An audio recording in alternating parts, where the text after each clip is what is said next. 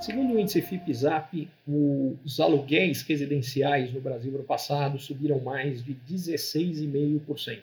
A maior alta desde 2011 e praticamente três vezes o que foi a inflação do ano passado. E aí a gente vê, é, mais uma vez, por que, que o ajuste fiscal é tão importante.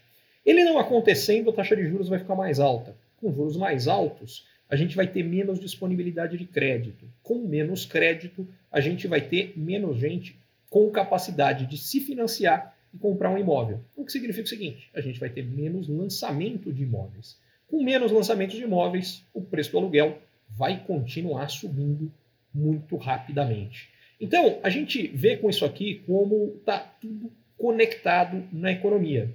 As decisões fiscais mexem com a taxa de juros, que vai mexer com o preço do aluguel que as pessoas estão pagando. Entre outras coisas, vai mexer com muito mais do que isso. E é exatamente por isso que vale reforçar mais uma vez que é absolutamente fundamental a gente tomar medidas que basicamente significa o governo não gastar um dinheiro que ele não tem, que permitam que a taxa de juros no Brasil caia. Ela tem que cair, porque isso vai significar mais crédito, mais crescimento, mais emprego, aluguéis mais baratos, é, mais crédito para as pessoas poderem comprar automóveis, por exemplo.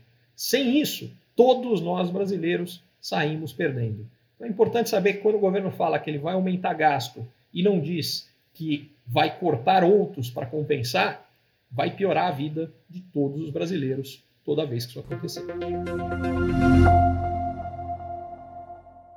Curtiu esse conteúdo?